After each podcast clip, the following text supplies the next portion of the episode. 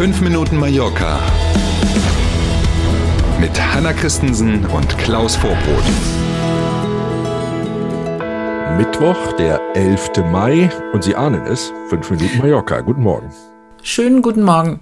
Schon wieder ist das neue Tourismusgesetz in der Diskussion.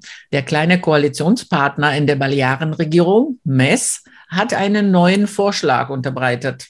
Und der sieht folgendermaßen aus, schön festhalten und in Ruhe genießen.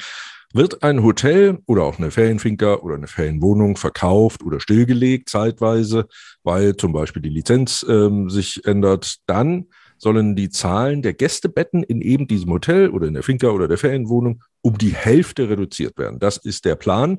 So will die Partei Mess langfristig die Kapazitäten auf Mallorca und den Nachbarinseln runterfahren. Es geht ja darum, dass gerade Mess dafür bekannt ist, dass sie mhm. eben nicht mehr so viele Touristen gern hier sehen würden. Ähm, damit würden dann automatisch ja irgendwann weniger Urlauber kommen.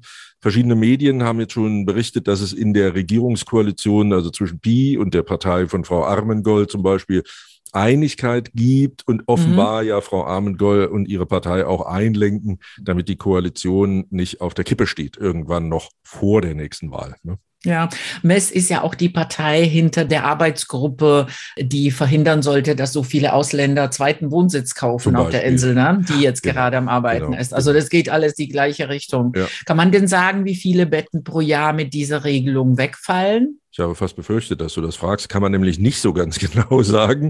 Ähm, vor allen Dingen deswegen nicht, weil es aktuell keine genauen Zahlen, vor allen Dingen eben in dem Bereich der privaten Verkäufer. Also du verkaufst deine Ferienwohnung. Das taucht dann nirgends in einer solchen Statistik hier zum Beispiel auf. Mhm. Ähm, bei Hotels ist das schon ein bisschen einfacher und die Fachleute, die jetzt mal so über einen pummeligen Daumen geschätzt haben, die sagen, wenn man also die Zahl üblicherweise der Verkäufe von Hotels oder der Stilllegungen, weil eben der Lizenznehmer wechselt, ähm, wenn man das mal so zur Basis macht, dann müssten es über den Daumen pro Jahr zwischen 1000 und 5000 Betten sein, die wegfallen. Also bei, gestern haben wir davon gesprochen, 14 Millionen Touristen, die kommen, würden dann 14 Millionen minus 2000 in einem Jahr X irgendwann kommen.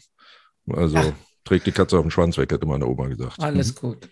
Ein heißes Thema auf alle Fälle für den mhm. Tourismussektor auf den Inseln. Ja, das ist auch den Verantwortlichen offenbar bewusst. Deswegen hat nämlich der Tourismusminister jetzt versucht, ein bisschen Ruhe in das Thema zu bringen.